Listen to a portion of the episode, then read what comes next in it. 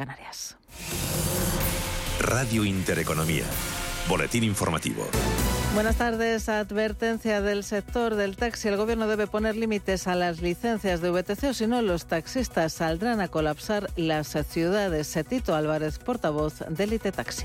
Y bueno, ya os anuncio que todas las grandes ciudades del territorio nacional están a punto de estallar y ahora mismo estamos en una situación clavada a la de julio del 2018 cuando estalló todo y en Barcelona empezó una huelga indefinida que se fue extendiendo como una mancha de aceite por todo el territorio nacional y se pararon aeropuertos, bueno, ya lo recordáis lo que pasó, ¿no? Nosotros estamos pidiendo ayuda al gobierno para que esto no ocurra. No es una amenaza, no estamos amenazando. Advertencia del sector del taxi después de que el Tribunal de Justicia de la Unión Europea dictaminara la pasada semana en una sentencia que limitar el número de licencias a los VTC en función de las que otorguen a los servicios del taxi es contraria al derecho comunitario. En clave política, la ex de Ciudadanos, Marta Rivera de la Cruz, consejera de Cultura en los dos gobiernos de Isabel Díaz Ayuso en la Comunidad de Madrid, será la número dos en la lista de Alberto Núñez Fejo al Congreso por Madrid. Este miércoles, por cierto, Fejo ha justificado el pacto con Vox en la Comunidad Valenciana porque era la única forma, dicho, de evitar que en esa comunidad se repitieran elecciones. Fejo ha explicado además que ese pacto con Vox se produce después del que el PSOE haya rechazado la propuesta de dejar gobernar a la lista más votada. Pues evidente que Vox ha sido determinante en estas elecciones y la ha votado mucha gente.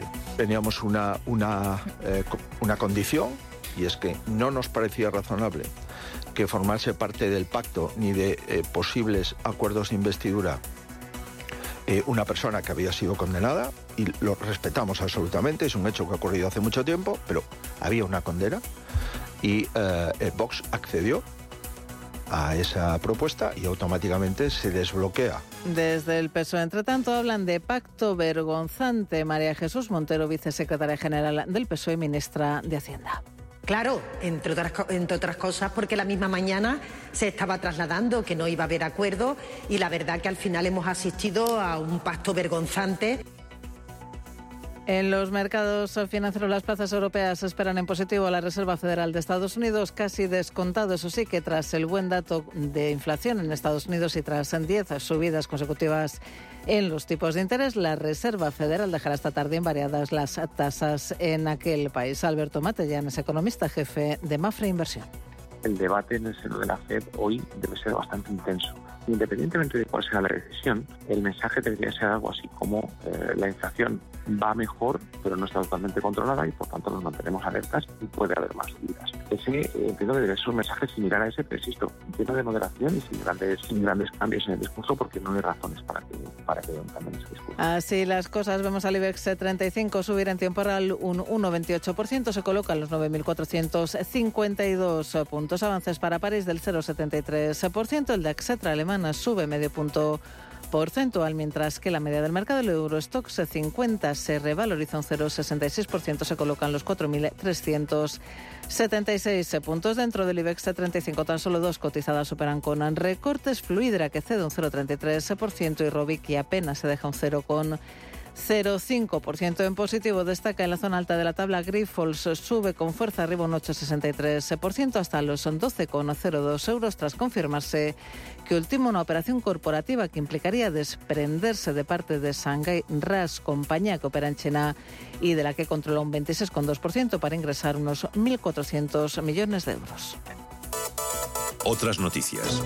La compraventa de viviendas se redujo un 10% interanual en el primer trimestre del año. Contabilizó casi 158.000 operaciones, la cifra más baja desde el inicio de 2021. Según datos del Ministerio de Transportes, Movilidad y Agenda Urbana, si se compara con el trimestre anterior, la compraventa de viviendas cayó un 9,2% en un contexto marcado por la subida de los tipos de interés para frenar la inflación y el consecuente encarecimiento de la financiación. Y la luz subirá mañana cerca de un 24% hasta los 105 euros el megavatio hora, lo que supone superar la barrera de los 100 euros por primera vez en el último mes y medio. El tope al gas seguirá sin aplicarse debido a que su cotización continúa por debajo del límite de 58,3 euros fijado por el Gobierno para este mes. Por franjas horarias, la luz alcanzará su precio más alto entre las 10 y las 11 de la noche, cuando se sitúe en 146,8 euros. El más bajo se dará entre la 1 y las 3 de la tarde, cuando lo haga en los 90 euros. Continúan escuchando Radio Intereconomía. La información volverá dentro de una hora.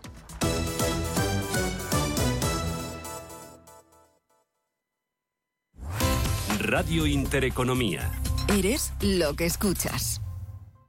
Muy buenas tardes. La mayoría de los bancos centrales subestimaron la amenaza de inflación cuando persistieron en los tipos de interés extremadamente bajos y compras masivas de activos a lo largo de 2021 y hasta 2022. El Banco Central Europeo elevó los tipos de interés en 375 puntos básicos en menos de un año y la Reserva Federal elevó su tipo de referencia en 500 puntos básicos, rectificando ante la catástrofe inflacionaria que se le venía encima.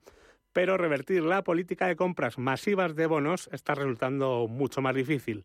Una década de flexibilización cuantitativa ha ampliado significativamente el balance del BCE y ha creado un exceso de liquidez, dejando a los responsables políticos en una trampa de la que luchan por escapar. El tamaño del balance del Banco Central Europeo alcanzó un máximo de casi 9 billones de euros en 2022, cuando el volumen de sus compras de bonos ascendió alrededor del 56% del PIB de la eurozona.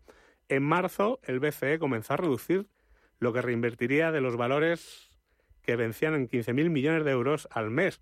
Tras la reunión del Consejo de Gobierno del 4 de mayo, el BCE ha dicho que va a reducir el balance en 25.000 millones de euros a partir de julio de 2023. Sin embargo, dada la escala de las tenencias de bonos del organismo monetario europeo, su enfoque en el ajuste cuantitativo se parece al de aquellos que quieren curar un cáncer practicando la homeopatía.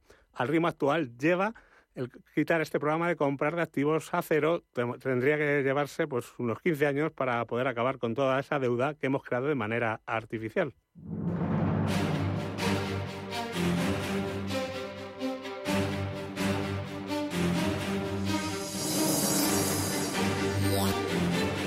En Radio Intereconomía, Mercado de Divisas.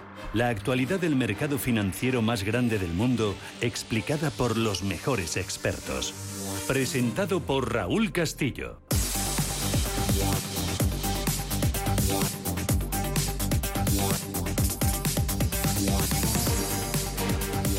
Buenas tardes. La economía mundial está experimentando cambios significativos a medida que pasamos de un enfoque global a otro centrado en la producción regional y nacional. Los factores demográficos, geográficos y políticos están remodelando nuestro mundo e impulsando el cambio en el futuro.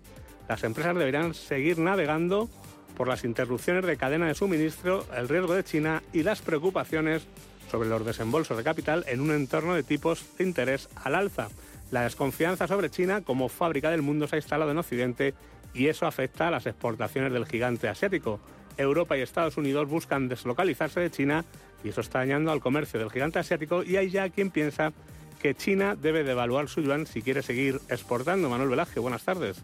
Buenas tardes, Raúl. Ha pasado un tiempo desde que el mercado consideró la posibilidad de una devaluación del yuan. Después de los últimos datos comerciales chinos, es hora de comenzar a pensar seriamente en ello una vez más. China informaba esta semana de datos comerciales de mayo que revelaban que las exportaciones de nuevo se desaceleraron bruscamente y no cumplieron con las expectativas del mercado, mientras que las importaciones también se contrajeron pero superaron modestamente las expectativas. El impulso subyacente a las ventas en el exterior claramente se ha desacelerado después de un primer trimestre resistente. Como señala SocGen, Societe General, los datos decepcionantes de exportaciones ayudan a explicar la debilidad del sector manufacturero, tal y como indican los últimos datos PMI. Las exportaciones siguen siendo un obstáculo clave para el sector manufacturero de China. Más importante aún, los datos refuerzan claramente la expectativa de una mayor relajación monetaria del Banco Popular chino, sobre todo después de conocerse la caída en mayo de esas exportaciones. Así lo apunta Joaquín López Realtor, experto en finanzas. China, de las mayores productoras, tuvo una caída de 7.5% de las exportaciones en el mes de mayo.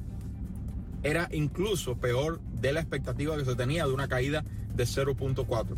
Se esperaba que cayera 0.4, cayó 7.5%. Las exportaciones. Significa que el mundo entero que le compra a China tuvo una, eh, una revisión de su demanda las exportaciones de productos de maquinaria y equipos eléctricos se desplomaban del 10,4 al menos 2,1%, del más 10,4 al menos 2,1. Dentro de eso, los productos electrónicos continuaron en profunda contracción en términos interanuales. Los teléfonos móviles volvieron a deteriorarse un 13%, hasta el 25%, pero la desaceleración en eh, PC y componentes parece estabilizarse. Los automóviles también se ralentizaron del más 83% al 55%, pero siguen fuertes. Hubo una desaceleración aún más pronunciada en las exportaciones de bienes de consumo tradicionales, como prendas de vestir, calzado y muebles. Eso refleja la normalización de la demanda de los consumidores.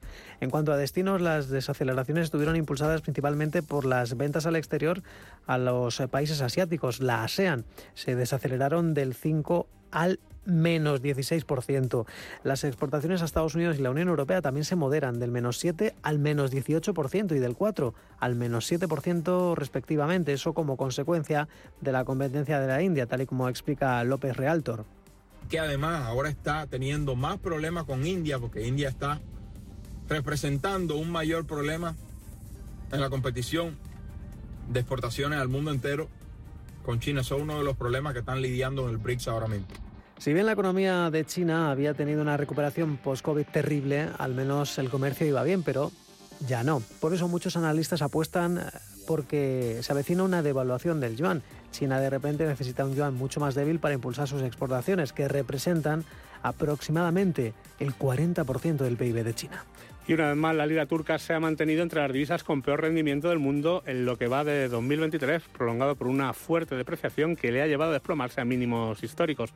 Tras la victoria del presidente Erdogan en las elecciones presidenciales de mayo, el par dólar-lira ha superado por primera vez el nivel de 21,5, ampliando la depreciación de la lira un 13% en lo que va de año. De hecho, la lira es desde hace tiempo una de las divisas menos favorecidas por los inversores, ya que en tan solo los últimos tres años ha perdido aproximadamente dos tercios de su valor. Esto convierte a la lira en la divisa con peor rendimiento del año por una política monetaria, según señala el profesor de la Universidad de La Sabana, Carlos Manuel Jiménez, totalmente caótica.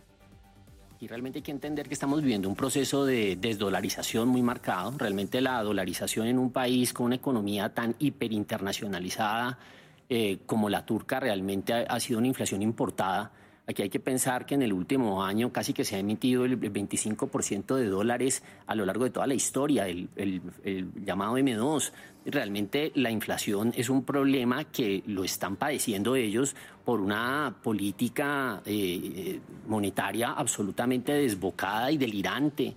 Uno de los principales problemas de Turquía es que su modelo de crecimiento depende en gran medida de la financiación exterior. Este modelo ha tenido mucho éxito en los últimos años y ha permitido que la economía del país creciera a un ritmo medio entre el 5 y el 6% en la última década. Sin embargo, este sólido nivel de crecimiento tiene un coste, ya que ha contribuido tanto a un aumento del déficit por cuenta corriente como a un incremento de la deuda denominada en divisas. El déficit por cuenta corriente de Turquía alcanzó un máximo histórico en enero, disparándose hasta el 6,9% del PIB en el primer trimestre de 2023, el mayor desde el primer trimestre de 2012. El presidente Erdogan ha argumentado que este déficit se va a normalizar debido al impacto de una lira más débil en los ingresos por exportación, aunque esto no ha llegado a producirse en parte debido al aumento de los precios de la energía importada, y es que la inflación ronda el 50% en Turquía, según Rafael Alonso, analista de Bank Inter un entorno desafiante, eh, la inflación ronda el 50%, eh, los tipos de interés son de apenas el, el 8,5%, los tipos de referencia allí,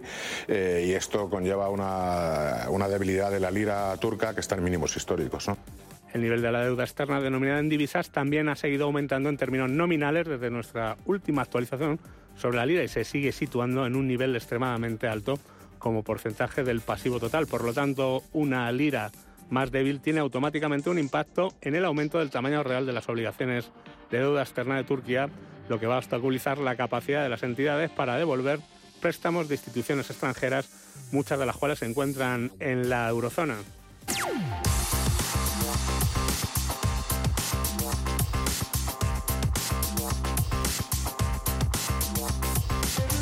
Desgraciadamente tenemos que seguir hablando de estafas de brokers, de Forex, aunque a muchos no les guste. Capital World Markets estafó a sus clientes 70 millones de euros a través de un esquema Ponzi. El jefe fugitivo de una firma falsa de Forex en Londres fue sentenciado a 14 años de prisión por su papel como cerebro de un esquema estilo Ponzi que se presentaba como una empresa de inversión legítima. Anthony Constantinou, de 41 años, fue condenado el pasado mes por comercio fraudulento y lavado de dinero entre los años 2013 y 2015 a través de su marca Capital World Markets, estafando a los inversores hasta por 70 millones de libras esterlinas, 87,6 millones de dólares. Atrajo a las víctimas con falsas promesas de generosos rendimientos en transacciones del mercado de divisas sin riesgo y lujosas ventajas, según argumentaban los fiscales. El ex fiscal especializado en este tipo de estafas piramidales, Carlos Gajardo, advierte sobre este tipo de falsas promesas que suelen empezar con un curso mágico. Eso es derechamente imposible, que con un curso rápido una persona pueda quedar experta en inversiones del tipo Forex es verdaderamente imposible y si eso se está cometiendo desde ya es un engaño. El juez Gregory Perrins dijo que Constantino había causado devastación, desesperación y angustia a sus víctimas al dictar sentencia en el Tribunal de la Corona de Southwark el viernes. Cada una de esas representaciones fue una mentira deliberada para atraer al máximo número de inversores a un esquema descaradamente fraudulento. Según Perrins, Constantinou fue sentenciado en ausencia después de que desapareciera semanas después del juicio. Fue visto por última vez después de esa desaparición cuando fue arrestado en Bulgaria, cerca de la frontera con Turquía. Fue liberado por razones desconocidas. Se ha emitido una orden de arresto en su contra. La mayoría de las víctimas eran personas que perdieron sus ahorros y fondos de jubilación, según decía en audiencia David Durows, el abogado de la acusación. Describía cómo una víctima había invertido en un pago del seguro que había recibido por padecer cáncer. Su madre ahora ha perdido su hogar como resultado del esquema. El profesor de Derecho Económico Felipe Bravo advierte sobre este tipo de esquemas de fraude que empiezan en academias de Forex. En la práctica entonces la persona y también esa, esa, empresa gana una suma de dinero importante, más que por la enseñanza, en realidad es por los referidos que van a pagar por el sistema de enseñanza y eso hace eh, que pueda parecerse bastante a un sistema de estafa piramidal, eh, como hemos visto en otros casos. El abogado de Constantinou dijo durante la audiencia que su sentencia debería reducirse porque la teoría de que actuó como un lobo solidario es inverosímil. También argumentaba que Constantinou tuvo una infancia difícil debido al asesinato de su padre en el que su madre era la principal sospechosa. Constantinou fue sentenciado previamente a un año de prisión por dos condenas por agresión sexual en el año 2016 que tuvieron lugar en las oficinas de esa empresa CWM.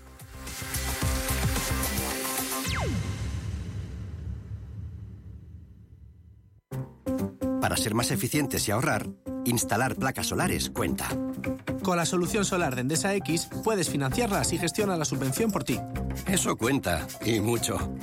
Además, ahorras desde el primer día con Endesa Energía, porque obtienes un 40% de descuento en tu consumo de luz desde que decides instalar tus placas y ahorras hasta un 70% cuando estén funcionando. Todo lo que hacemos cuenta. Pásate al autoconsumo. Contrata ya en endesasolar.com. Muévete con Alquiver y preocúpate solo por tu negocio, sin sorpresas, sin penalizaciones y con todo incluido en una sola cuota. Visita alquiver.es y elige tu vehículo. ¿Llevamos todo? Repasamos juntos, que a ti nunca se te olvida nada. Tenemos los bañadores para el parque acuático, las entradas para el castillo de Manzanares el Real y lo de la visita por Alcalá de Henares. ¿Y el musical? Es verdad, que no se nos olviden las entradas. Las vacaciones de los que saben de vacaciones. El mejor estilo de vida del mundo. Comunidad de Madrid.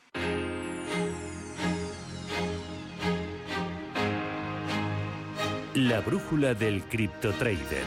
La actualidad del Bitcoin y demás criptodivisas comentada por Alberto Muñoz.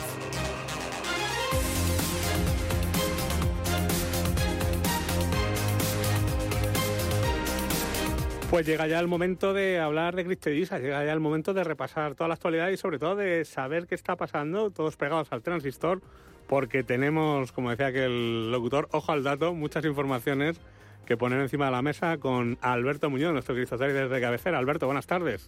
Buenas tardes, Raúl, ¿qué tal? Está la cosa muy caliente, ¿no? Es más que un derby entre Madrid y Barça y sobre todo continúa el terremoto ¿no? de criptos en el asunto de dos, eh, digamos, empresas muy importantes, Binance y Coinbase. ¿Qué está pasando y hasta dónde puede llegar la cima de este problema?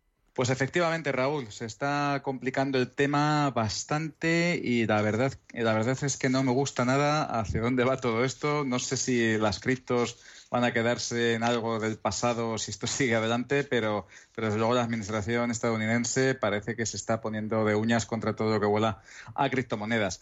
Para situar a nuestros oyentes muy rápidamente, aunque seguro que han oído las noticias ya, las comentamos eh, la semana pasada, eh, demandas por parte del regulador estadounidense, de la SEC, contra Binance y contra Coinbase. En el caso de Binance, los cargos son bastante más graves porque hablan de fraude total a los clientes, de haber mezclado fondos de la compañía con los de los clientes, moverlos a otros sitios, a una compañía que se llama Sigma Chain, que es propiedad de Champenzao, de haber hecho manipulación de mercado, en fin, todo tipo de, acusaciones, incluso blanqueo de capitales.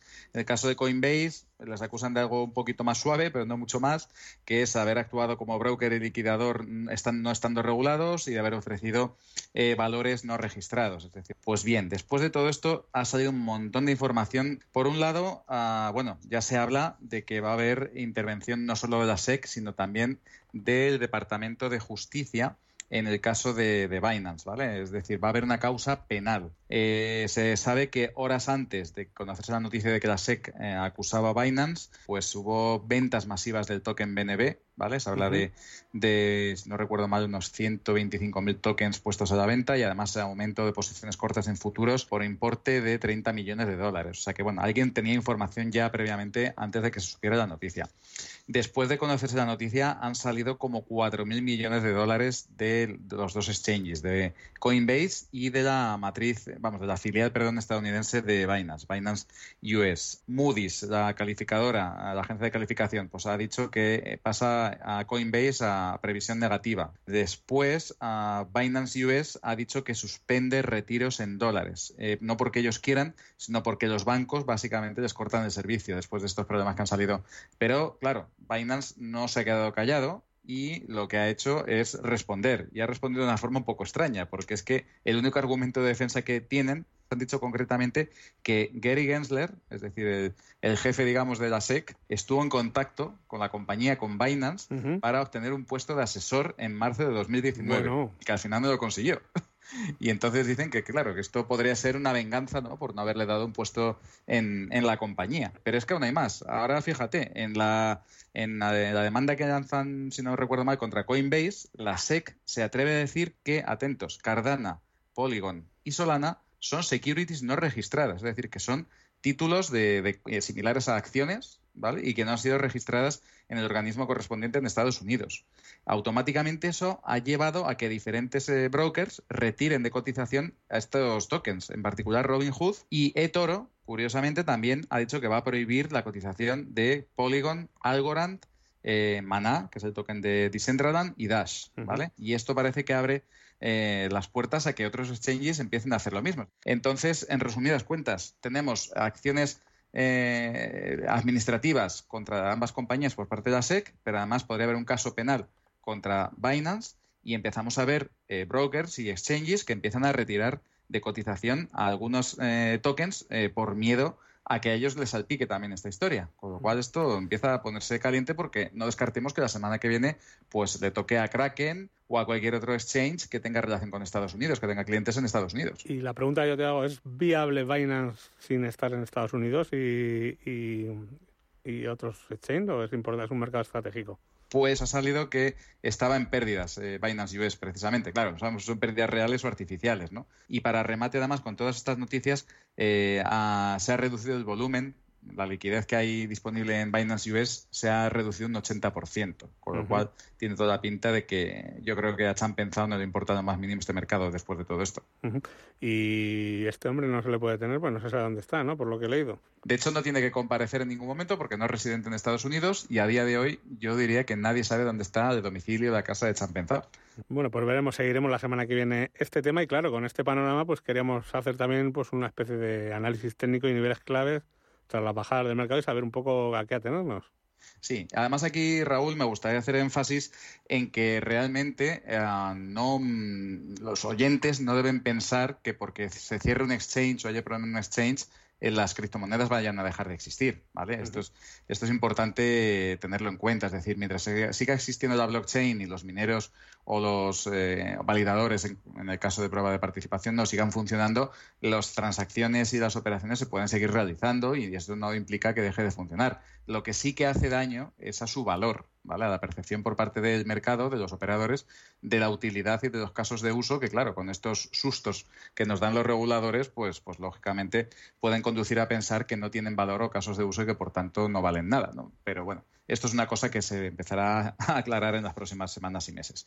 Dicho esto, os digo algunos niveles, Raúl. Eh, para empezar, Bitcoin, posiblemente el que menos afectado esté, está aguantando bastante bien. Sí que es verdad que se ha metido por debajo de la media móvil de 50 periodos que venía guiando los últimos rebotes, ahora está por debajo y ha marcado un soporte muy claro en la zona de 25.330 aproximadamente. Eh, como siempre, mi referencia es la media móvil de 200 periodos en diario y ahí ahora mismo la tenemos en 23.650, ¿vale? Entonces, si el mercado bajara hasta ahí, y no hubiera más noticias negativas, quizás podría ser un buen momento para añadir posiciones o para abrirlas en caso de que no las tuviéramos, ¿vale? Siempre, lo dicho, pensando que Bitcoin no va a verse afectado porque, eh, aunque eh, para la SEC todos son securities no, no registradas, lo cierto es que Bitcoin y Ethereum no tiene los problemas de, otras, eh, de otros tokens que han salido a cotizar, a existir en, años posteriores, ¿vale? Y además el carácter descentralizado, sobre todo de Bitcoin, pues, pues impide, yo creo, cualquier tipo de, demanda o de historia de este tipo. Ah, en el caso de Ethereum, la situación es similar, tiene un soporte muy claro en la zona de 1720. Eh, la media móvil de 200 en la zona de 1635 aproximadamente, 1630, lo mismo. La situación técnica es bastante parecida. Ah, el caso de Ripple, curiosamente, se ha beneficiado de esto, eh, al ser una compañía registrada eh, que, está a favor de, como ya sabéis, de los bancos centrales, que colabora con ellos, con su tecnología, etcétera. Aunque bueno, es cierto que ha tenido bandazos también con estas noticias. Y ahora mismo está por encima de la media móvil de 50 y la de 200 periodos. Y tiene una resistencia bastante fuerte en los niveles comprendidos entre 0,56 eh, y 0,58 centavos aproximadamente. Ahí es donde se está frenando ahora mismo, de hecho ahora está en la zona de los 51 centavos. Em, a ver, si hay movimientos negativos los va a haber para todos, Ripple no se va a mantener al margen, pero de momento está aguantando relativamente bien por eso, por el hecho de que el mercado posiblemente descuente de que Ripple, por un lado, termine zanjando la cuestión que tiene pendiente con la SEC y, por otro lado, que quizás eso es un, colaborador del sistema financiero, no se le percibe como algo que vaya contra él y por tanto pues el mercado lo valora de ese modo, aunque bueno, ya sabéis que en el mundo cripto Ripple es un token bastante poco querido.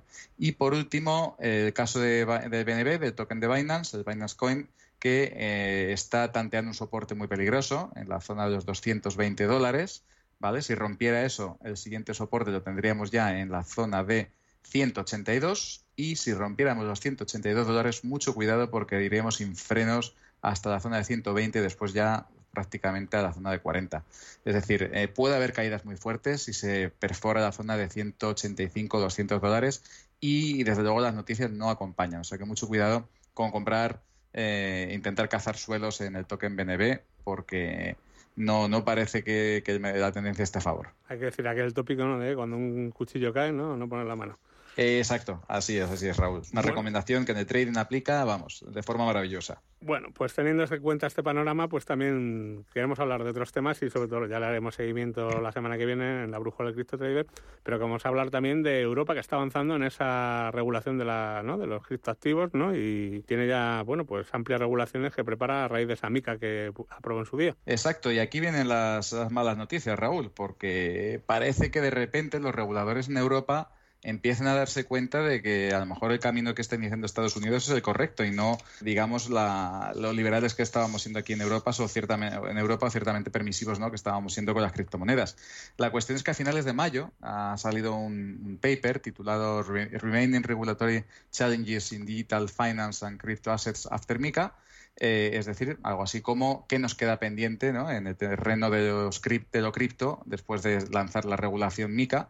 Y bueno, es un documento elaborado por eh, académicos de la Universidad de Luxemburgo, de Sydney y de Hong Kong ¿vale? Y esto lo ha encargado el Comité de Asuntos Económicos y Monetarios del Parlamento Europeo, ¿vale? Entonces, claro, aquí empieza a haber algunas malas noticias porque en ese documento las recomendaciones que se dan vienen a cortar un poco las alas de la mica original, ¿vale? Es cierto que esperábamos que después de MICA vendría el desarrollo reglamentario, se lanzaría nueva normativa para el tema de DeFi, de finanzas descentralizadas, ¿no? Y de tokens no fungibles, de NFTs, pero lo cierto es que el paper es una declaración de intenciones y esto lo van a ver los políticos en, en Europa. Básicamente plantea, fijaos, en el documento en cuestión se plantea, por ejemplo, que la MICA tiene que ampliarse a temas de DeFi, de finanzas descentralizadas, a tokens no fungibles y a operaciones de staking, ¿vale? Eh, en particular propone, y esto es muy llamativo, Raúl, que todo criptoactivo tiene que considerarse una security transferible. Ojo, esto es muy similar a lo que está diciendo la SEC en Estados Unidos, que empieza a considerarse una security independientemente de que sea un token no fungible, un token normal una criptomoneda, lo que sea, cualquier criptoactivo a partir de, si, esto se tomase al pie de la letra, sería considerado una security eh, transferible, ¿de acuerdo? Se está hablando también, atentos, eh, de pedir reporting a las DAOs, es decir, que las DAOs se consideren como, como una entidad legal, no sé muy bien cómo, ¿vale? Pero que tengan que informar de sus cuentas a las autoridades. Esto va un poco en contradicción.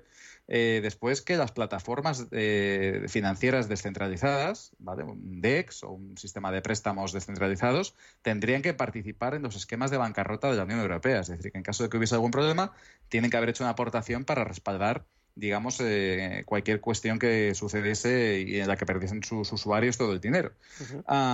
Eh, también se está planteando armonizar el derecho privado internacional incorporando las criptomonedas y, en concreto, incorporándolas dentro de los convenios Roma II y el convenio de Bruselas para dar seguridad jurídica a operaciones entre diferentes países con criptoactivos. Ah, se habla también de dar eh, más poder a la futura AMLA, es decir, a la Autoridad eh, contra el Blanqueo de Capitales, una nueva entidad que se está haciendo en Europa para controlar los movimientos. Y atento, Raúl, porque esto ya me ha dejado completamente descolocado, se menciona por primera vez algo denominado como Eurowallet. ¿Vale? Es un wallet que eh, será totalmente acorde con la normativa, totalmente eh, fiel a, lo que se solicite en términos de, normativa en Europa con respecto a criptoactivos, que, que además eh, proporcionará información sobre la sostenibilidad de los criptoactivos que tengas en ellos depositados, ¿vale? Algo así como una especie de certificado energético de las criptos que tienes guardadas. Y ah, esto serviría para operar en toda la Unión Europea por parte de operadores que estén autorizados y, que tengan licencia para ello. Y se habla una pequeña coletilla de que además podría ser la base para introducir el euro digital. Curioso todo esto. Curioso, sí, pero vamos, muchas restricciones veo yo aquí. Eh, de repente, sí, sí, sí. A ver, es un, documento de trabajo, no parece que de momento esto se vaya a aplicar mañana, pero es el espíritu que se está transmitiendo a los políticos para que regulen, cuidado. Bueno, pues veremos lo que ocurre y bueno, vamos a ir manteniendo la calma y sobre todo viendo que, cómo evolucionan todos estos problemas que se están presentando para pues, los criptoactivos. Vamos a ver qué, qué es lo que ocurre y lo analizaremos aquí la próxima semana. Alberto, muchas gracias por haber estado otro miércoles más aquí con todos nosotros y vamos a estar muy pendientes del tema. A vosotros, Raúl, hasta el miércoles que viene. Gracias. Si quieres escapar de los fantasmas del trading, escucha Mercado de Divisas, un programa hecho por traders y para traders. Pues queremos hablar hoy de otra divisa con problemas, porque estamos viendo, bueno, recorriendo el mundo muchas veces viendo divisas interesantes y sobre todo entendiendo por qué se producen los problemas en el mercado Forex con algunas divisas. Vamos a hablar con Miriam Sánchez de Fortress FX, que ya está al otro lado del teléfono. Miriam, buenas tardes. Hola Raúl, buenas tardes a todos. Vamos a hablar del desplome de la Naira, que ya lo hemos tratado alguna vez, de Nigeria, pero bueno, también eh, queremos saber por qué sigue cayendo a nuevos mínimos históricos y sobre todo qué está pasando con la política cambiaria de ese país. Eh, Miriam, cuéntanos un poco qué es lo que ocurre con la Naira, por qué está, estos desplomes que ya hemos visto en otras divisas eh, pues la lira turca, se me ocurre la libra egipcia. Cuéntanos un poco qué es lo que está pasando con la Naira. Sí, es otro de esos claros ejemplos que nos encontramos que, bueno, pues semana a semana el mercado no hace más que perder fuerza en favor del dólar, así que obviamente pues es un gráfico que también entra dentro de estos que hemos estado tratando como, como protagonistas y que están marcando un rendimiento, la verdad es que bastante grande. Eh, luego ya comentamos lo que es la parte técnica para aquellos que estén interesados en centrarse un poquito más en posibles operativas y, temas de este estilo. Eh, lo cierto es que, además, si vemos el gráfico, la, naira nigeriana no ha parado de caer a nuevos mínimos históricos.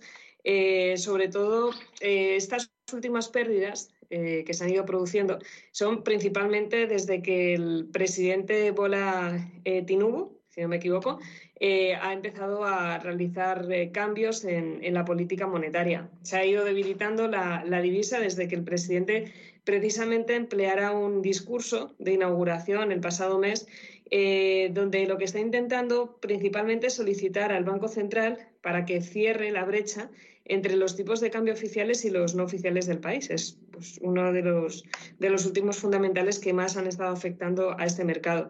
Y precisamente esto lo que ha despertado son expectativas que empiezan a marcar que después de unas últimas semanas que habíamos tenido atrás, que, que, veíamos que estaba un poquito más estable, estaba un poco más lateralizado, pues de cara a pensar que la divisa va a continuar devaluándose y se va, bueno, sobre todo para cerrar la, brecha de amplia diferencia entre los mercados gestionados y los paralelos. Entonces, bueno, los últimos movimientos, ahora estaremos hablando de, de, lo que es, como digo, el análisis técnico, pero se deben principalmente el hecho de que haya vuelto a marcar un nuevo impulso alcista a esta última información que nos hemos encontrado. Y sobre todo, bueno, si alguien quiere saber lo que es un mercado intervenido y líquido, tiene que ir a ese, a ese gráfico del dólar estadounidense con la naira nigeriana, que hay que ponerlo en temporalidades muy altas para poder ver algo, ¿no? Porque no hay unos movimientos que se vean que fluctúa libre, es decir, todo es, eh, bueno, pues eh, movimientos de intervención de las autoridades contra lo que es el dólar.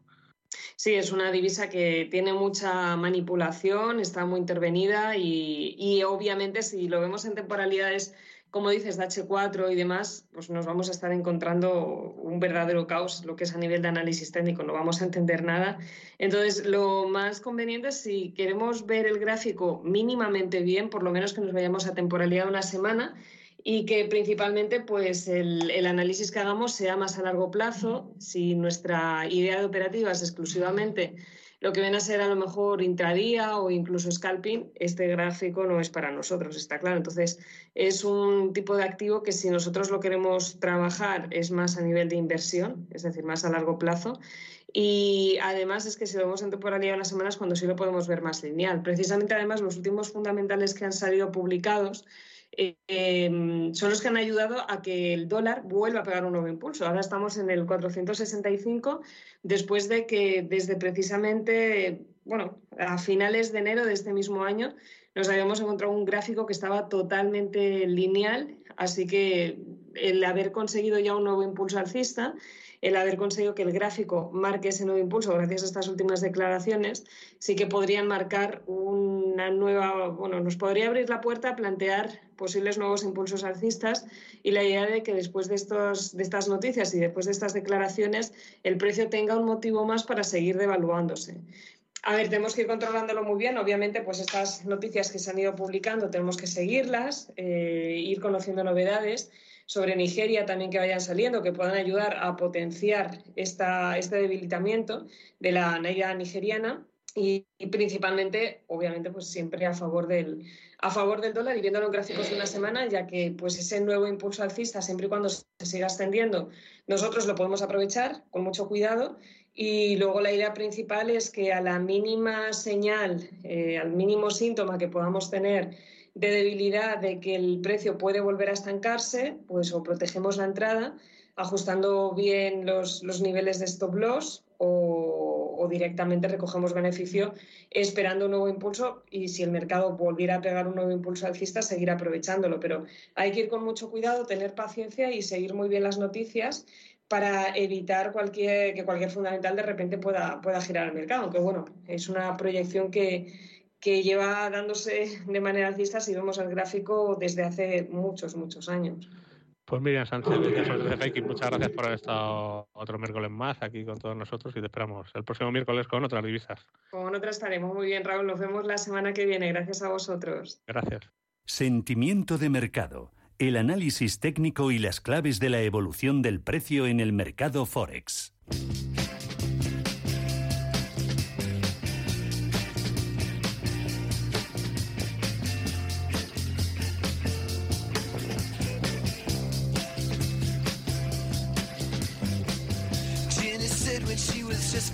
Pues como vemos siempre a lo largo de las distintas ediciones de Mercado de Divisas, el mundo de las finanzas está en plena transformación y estos cambios están generando nuevas realidades económicas financieras. Para abordar este cambio de paradigma en los mercados financieros nace la Barcelona Finance School una escuela financiera que abre el abanico de posibilidades del Instituto de Estudios Financieros. Vamos a hablar con su director general, Ferran Teixes, para que explique cuál es el proyecto educativo de esta nueva Escuela de Negocios y Finanzas Europeas con sede en Barcelona. Ferran, buenas tardes. Hola, buenas tardes. Gracias por la invitación. Queríamos empezar preguntándote, Ferran, por esta necesidad de lanzar la Barcelona Finance School y cuáles son sus diferencias con el ya conocido y famoso y tradicional Instituto de Estudios Financieros que tantos programas como el público conocen ya, pero bueno, queremos saber un poquito cuál es la diferencia y a qué público va dirigida esta nueva Barcelona Finance School. Correcto, pues mira, sí, sí. El Instituto de Estudios Financieros es, es una fundación privada que fue creada hace ya más de 30 años por la, por la Administración y las principales entidades financieras del país. El objetivo de esta fundación ha sido siempre ofrecer programas, por ejemplo, sobre finanzas de primer nivel para los profesionales del sector y también para aquellas personas que quieren incorporarse, quieren incorporarse pues a trabajar en entidades financieras, en bancos en, general, ¿no? Sus principales clientes, de hecho, pues siempre han sido estas entidades del sector financiero, pero bueno, siempre hemos tenido programas, lo que decíamos, en abierto, ¿no? Para, para aquellas personas que se quieren incorporar al mercado financiero o personas profesionales del sector financiero que por su cuenta, por su propia cuenta, pues querían progresar, ¿no? Entonces, la Barcelona Finance School nace como la escuela de finanzas, ¿no? De este Instituto de Estudios Financieros y está abierta directamente ya a graduados universitarios y a los propios profesionales también del mundo financiero, ¿no? Esta nueva escuela de finanzas, además, pues bueno, refuerza el carácter internacional del Instituto de Estudios Financieros que ya tenía, ¿no? Y quiere convertirse, de hecho, como principal objetivo en, un lugar de encuentro de talento financiero a nivel internacional, ¿no? Y bueno, importante es ese talento que nos lleva pues a bueno, a la mejora de todas las instituciones financieras y queríamos comentar contigo una frase que aparece ahí, ¿no? En vuestra web que dice transformamos el conocimiento en impacto. ¿A qué os referís con esto exactamente? Sí, sí, bueno, de hecho esto nos, nos, nos define muy bien cómo somos, ¿no? Transformamos conocimiento en impacto, eh, refleja nuestra misión, ¿no? De elaborar y transferir conocimientos sobre finanzas de manera, podríamos decir, efectiva. ¿no? Este proceso no se detiene en, una, en lo que sería una mera transmisión de, información. El objetivo que tenemos es que estos conocimientos se apliquen de manera práctica en el mundo real. De hecho, la Barcelona Finance School es una business school de finanzas, ¿no? con lo cual pues, las aplicaciones de los aprendizajes son directas. Entonces, lo que hacemos es conseguir resultados tangibles, también podemos decir resultados positivos y beneficiosos, convirtiendo eh, este aprendizaje, ¿no? estos aprendizajes en acciones que generen un cambio ¿no? en la industria, en la sociedad en general, etcétera, etcétera. Creemos que este, el poder del conocimiento para crear impacto y, en, nuestra responsabilidad de facilitar eh, lo que sería, de, alguna manera, ese tránsito desde el aprendizaje hasta la aplicación, que podríamos decir, productiva y benefactora. ¿no? Pues esa Business School, como dices, de finanzas que, está echando a andar, pues va a empezar con tres másteres, cinco posgrados, nueve programas de certificación y 16 cursos de especialización. Quería que nos detallaras un poco, mm. Ferran, cuáles son a tu juicio las titulaciones más novedosas en cada apartado eh, que aportan y sobre todo en esta nueva idea formativa y explicar por qué te lo, te lo parecen.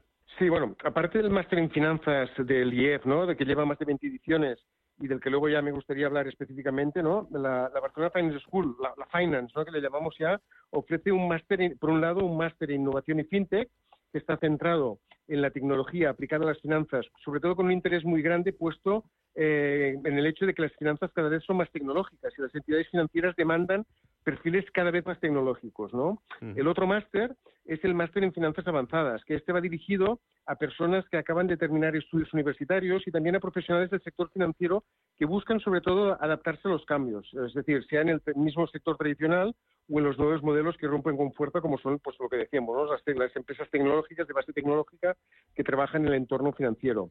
Este programa puede ser interesante para aquellas personas que quieren ampliar su conocimiento, sobre todo en la parte de digitalización, también sostenibilidad financiera, que es un tema importante, y en mejorar, pues bueno, su capacidad de gestión en general, ¿no? Por otro lado, los posgrados y cursos de especialización se ofrecen como módulos, ¿no? De manera que cierta combinación de cursos de especialización permite obtener un posgrado y la combinación de posgrados permite la obtención de un máster. De esa manera, una persona que en un principio pueda ver que hacer un máster así de buenas a primeras, pues puede ser una empresa importante, puede ir empezando por etapas, ¿no? Empezando con un posgrado, eh, empezando haciendo dos, o a lo mejor se queda solo con un posgrado, porque de toda la oferta lo que le interesa es esa parte más, más concreta, ¿no?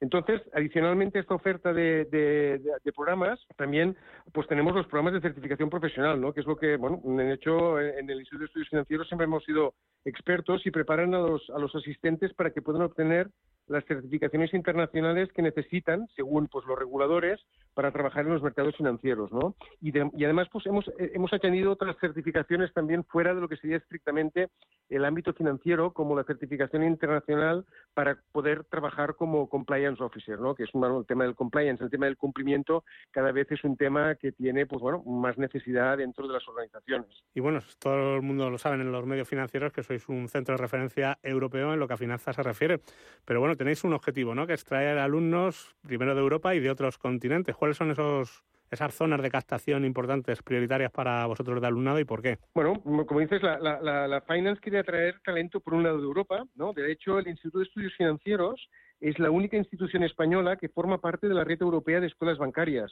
Con ello, eso nos relaciona con las principales escuelas europeas de finanzas y nos permite pues, hacer, mm, definir programas conjuntos con ellos, ¿no? Intercambio de alumnos, hacer pues estancias en un sitio en otro, etcétera, ¿no? Los otros dos continentes que son prioritarios para la Barcelona Finance School son, por un lado, África y el otro Latinoamérica, ¿no? Con los dos, ¿y por qué estos dos, no? Pues bueno, primeramente porque desde un punto de vista de lo que son las finanzas, hay recorrido, hay muchos profesionales en crecimiento, hay necesidad de formación en estos ámbitos y además desde el Instituto de Estudios Financieros ya tenemos experiencia, ya tenemos relación tanto con lo que sería África, con lo que sería también Latinoamérica, no tanto por proyectos que hemos hecho, proyectos in company con entidades financieras de esos países, pero también pues en formaciones de, de tipo abierto, ¿no? Y uno de los aspectos, bueno, como hablábamos antes, más importantes es ese carácter modular que, bueno, que que es adaptar la enseñanza a las nuevas realidades del mercado y a las nuevas necesidades de los alumnos, muy importante. ¿Cómo ha cambiado la, educación financiera estos años y qué tipos de programas demandan los alumnos? Mira, eh, los alumnos demandan principalmente programas que les den un alto grado de empleabilidad, ¿no? Este es uno de los pilares de los programas de la Barcelona Finance School. Por otro lado, tener en cuenta que la gran mayoría de nuestros docentes son profesionales en activo que están explicando a los alumnos precisamente lo que ellos están haciendo en su trabajo, ¿no? Aportan conocimiento, pero al mismo tiempo también lo que hacen es aportar experiencias y casos reales de la máxima actualidad. Y uno de los aspectos que te quería preguntar también, Ferran, más importantes en finanzas actuales es introducir lo que es la, algo muy importante ahora, que se está hablando de sostenibilidad. ¿Cómo está cambiando la sostenibilidad el mundo de las finanzas y cómo son esos programas de finanzas sostenibles que vais a tener en la Barcelona Finance School? Pues mira, de hecho la sostenibilidad tiene en las finanzas un gran aliado ¿no? para su difusión y para que todos seamos conscientes de su importancia. La introducción de requerimientos de sostenibilidad, por ejemplo, en las actividades de asesoramiento financiero, la creación de comercialización e instrumentos de, inversión y financiación que tengan en cuenta la sostenibilidad son un claro ejemplo de esto, ¿no? De hecho, está las nuevas normativas regulatorias van por esta línea, ¿no? En la Barcelona Finance School tenemos programas específicos sobre sostenibilidad también sobre inversión de impacto y economía circular, ¿no? Pero también incluyen eh, esto de manera particular en programas en concreto, pero también incluyen estos aspectos en, el resto de programas, ¿no? Porque al final son nuevas tendencias, en las finanzas y una de las características de nuestros programas es que siempre pues estén a la última y siempre pues estén abiertos a poder exponer, a poder explicar, a poder transmitir conocimientos de estas relacionados con las nuevas tendencias en las finanzas. Y una de las cosas que, me llama mucho la atención del proyecto vuestro es eh, un concepto que no se habla en educación, pero que es muy importante, que es el de reaprender. Muchos alumnos tienen que desaprender lo que han aprendido y aprender cosas nuevas en un entorno tan cambiante y sobre todo como el de finanzas. Y cuéntanos, por ejemplo, ejemplos de, este tipo de learnability que se, que se den en vuestros cursos. Mira, la, learnability o capacidad de aprendizaje, ¿no? Es esencial en, nuestra vida, ¿no? En nuestra vida tanto cotidiana como profesional. Eh, nosotros entendemos que aprender no se limita solamente a adquirir conocimientos, sino que también, como has dicho, implica desaprender ideas obsoletas o erróneas, ¿no? El proceso de desaprender lo que hace es mm, dejar espacio, ¿no? Libera nuestra mente para que pueda asimilar esos conceptos nuevos o cambiar perspectivas que, bueno, hasta el momento a lo mejor eran válidas, pero a partir de ahora pues ya no lo son o no lo son tanto.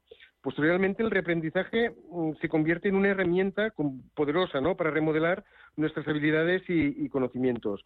Este ciclo constante, ¿no? Que vemos de aprender, desaprender, reaprender, lo que hace es asegurar nuestra adaptabilidad en un mundo que va cambia, ¿no? En un mundo pues que, está en constante evolución. Y aquí en este tipo de mundos la, verdad es que la flexibilidad que llamamos la flexibilidad cognitiva y esta capacidad de aprender pues se convierten en absolutamente críticas, son vitales. Importante también es la empleabilidad. Cuéntanos un poco cómo se hace ese 100% de alumnos vuestros que son empleables y cómo canalizáis ese talento para que puedan trabajar en cualquier parte del mundo. Mira, la composición de nuestro alumnado es variada, ¿no? Esto, es, bueno, de hecho es un elemento que nosotros consideramos enriquecedor, eh, es un elemento añadido, ¿no? De, de, de, de, enriquecimiento para nuestros alumnos, ¿no? Al mismo tiempo, también nuestros programas eh, siempre se plantean desde un punto de vista global, ¿no? Desde un punto de vista, ¿qué quiere decir? Que no utilizamos solamente ejemplos, ejemplos, pues podríamos decir de nuestro país, sino que siempre buscamos, pues el cualquier, el, mejor ejemplo para, o los mejores ejemplos para explicar los conceptos, pues bueno, independientemente de dónde vengan, ¿no?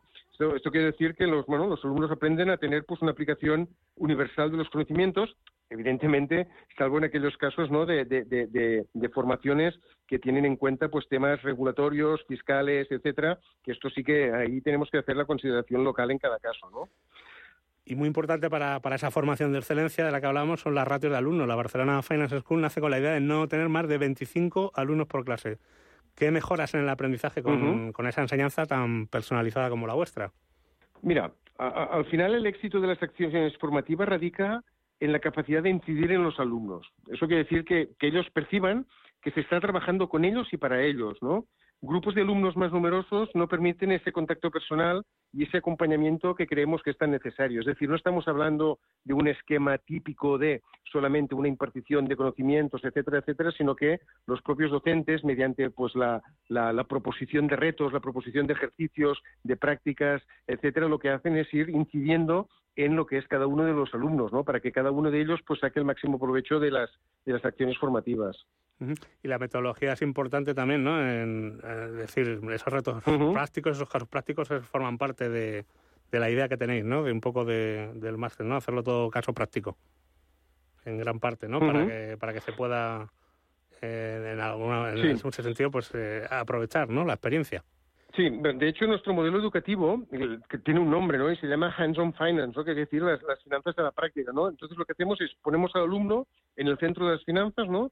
Y el enfoque que hacemos es brindarle esos conocimientos financieros prácticos y también relevantes, ¿no? Que para enfrentarse pues a los retos sobre todo el mundo laboral, ¿no? En relación a lo que decíamos antes. No olvidemos, como hemos dicho, que los docentes son profesionales financieros en activo, ¿no? Y creemos que la mejor manera de, de aprender es experimentando. Por lo tanto, nuestros estudiantes se enfrentan a situaciones reales, ¿no? Que se les plantean del mundo financiero y un tema añadido que creemos que es de mucho valor es que sus resultados son evaluados por expertos y empresas del sector, aprovechando, pues bueno, que en el patronato y en el ámbito de clientes de instituciones financieras tenemos las principales instituciones financieras, con lo cual, pues un alumno, cuando hace una exposición en según qué, trabajo o proyecto dentro de, la, de, una, de una parte de la formación, pues no solamente es evaluado por el profesor, sino que también pues pueden asistir profesionales del sector financiero para dar su opinión, para hacer pues bueno sus comentarios sobre ese trabajo, ¿no? Desde un punto de vista de la práctica directamente. Bueno, pues ya hemos hecho, digamos, esa radiografía de lo que es la Barcelona Finance School y ahora lo que queremos saber es, vamos a la, a la parte más práctica. ¿Cómo podemos apuntarnos y, bueno, los costes, que siempre son importantes en estas materias superiores y, y cómo podemos financiar nuestros estudios en la Barcelona Finance School? Pues mira, la, verdad es que toda la, toda la información, toda la información la tenéis en, en, la web de la Barcelona Finance School, que es, es, muy fácil porque al final es Barcelona Finance School todo junto punto com, ¿sí? Es, la verdad es que es, es, muy sencillo y además, pues bueno, si no llamando al teléfono, al teléfono al 93 41 24 43 1, que ahí también pues se puede pedir la información que se requiera o si pues no nos gusta llamar, ¿no? que a veces nos da un poco de pereza llamar, pues también se puede mandar un, WhatsApp. ¿no? Tenemos habilitado un número de móvil también para poder enviar un WhatsApp para pedir información. Y ese móvil es el 650 71 74 77. Perdón, me pedías también por el tema de ayudas, ¿no? Al final, pues bueno, la verdad es que los, los precios, los costes de nuestros programas, pues están muy ajustados también y además en este primer año con esta nueva marca, pues aplicamos unos, unos descuentos adicionales que, pues a partir del próximo año, pues ya no tendrán esta validez, pero es que además también tenemos una, una propuesta de becas, ¿no? Al final, pues el Instituto de Estudios Financieros es una, es una fundación privada, con lo cual no tenemos ánimo de lucro, lo que sí es que, bueno, al final, pues las, las, los costes de las, de las imparticiones, los costes de la, del desarrollo del conocimiento, etcétera, etcétera, pues los sufragamos con, con, las matrículas, pero en esas matrículas, pues bueno, no hay un beneficio que se lleve nadie, ¿no? Entonces, mm, por eso para nosotros es muy importante la consideración de becas. Y tenemos cuatro becas principales, ¿no? Una es la que, la que llamamos la beca junior, ¿no? Es una beca que llega hasta el 40% para cualquier máster o posgrado y está dirigida a personas jóvenes que quieren ampliar su conocimiento financiero, ¿no? Entonces aquí, pues bueno, son son, becas que, bueno, que tienen en cuenta sobre todo, pues bueno, un buen, uh, una buena calificación en sus estudios universitarios, ¿no? Después tenemos la, la, y bueno, y una situación económica, pues bueno, que pueda justificar pues esta, esta ayuda adicional, ¿no? Luego tenemos lo que llamamos la beca excelencia. Esta beca excelencia, pues bueno, aquí podemos llegar hasta un 50% en la matrícula y aquí sí que estamos, eh, estamos pidiendo pues una media superior a 9 en un grado universitario o en un máster anterior, ¿no? Luego está lo que llamamos la beca growth, ¿no? La beca crecimiento. Es una beca del 30%, tanto para másters, posgrados, para los cursos de certificación que hemos hablado antes, ¿no? Y van dirigidos sobre todo a profesionales que quieren empezar un proyecto, autónomos, gerentes de pymes, startups, etcétera, ¿no? Para, bueno, para que en esta manera les podamos ayudar desde el punto de vista del conocimiento financiero a poder tirar adelante su proyecto, ¿no? Y luego está la que sería la, la beca que le llamamos Women and Finance, ¿no? Mujeres y finanzas.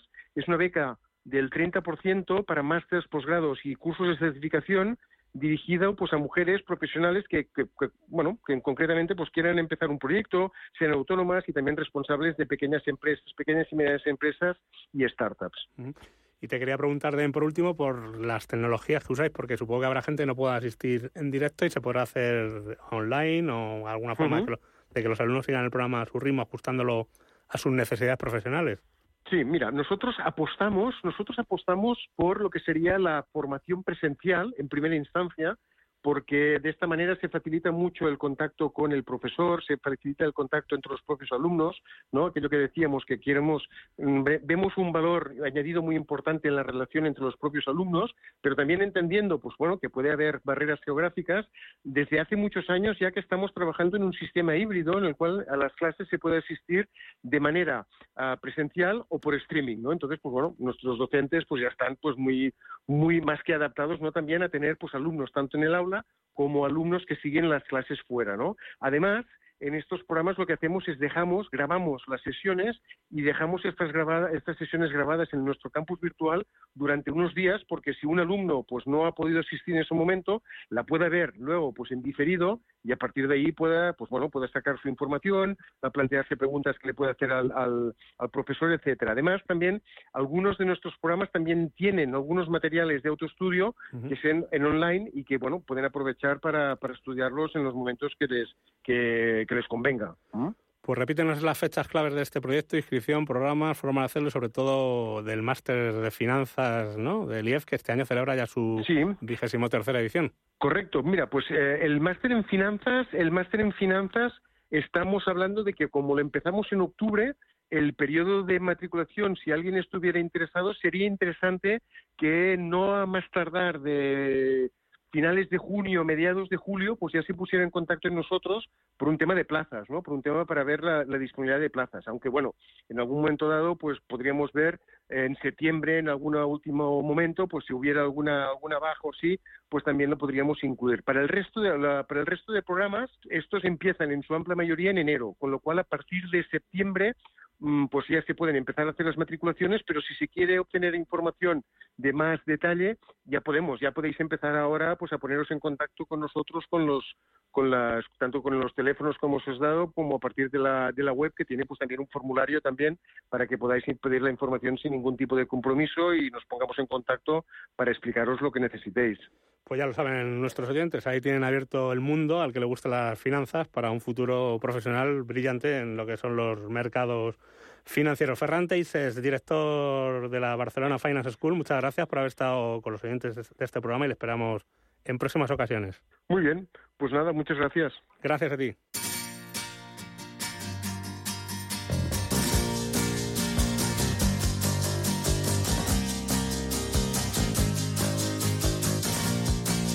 Pues hemos llegado al final de Mercado de Divisas, un miércoles más, y espero que hayan disfrutado de todos los contenidos. Os hemos tenido pues una primera parte muy de mercados financieros y una segunda de formación que es fundamental para mantenerse vivo en este mundo de las finanzas. Nosotros lo vamos a dejar aquí, le despedimos hasta el próximo miércoles, que habrá más forex, más divisas, más trading, más información sobre finanzas y bueno, que sean muy felices y nos vemos el próximo miércoles aquí a las 2 de la tarde.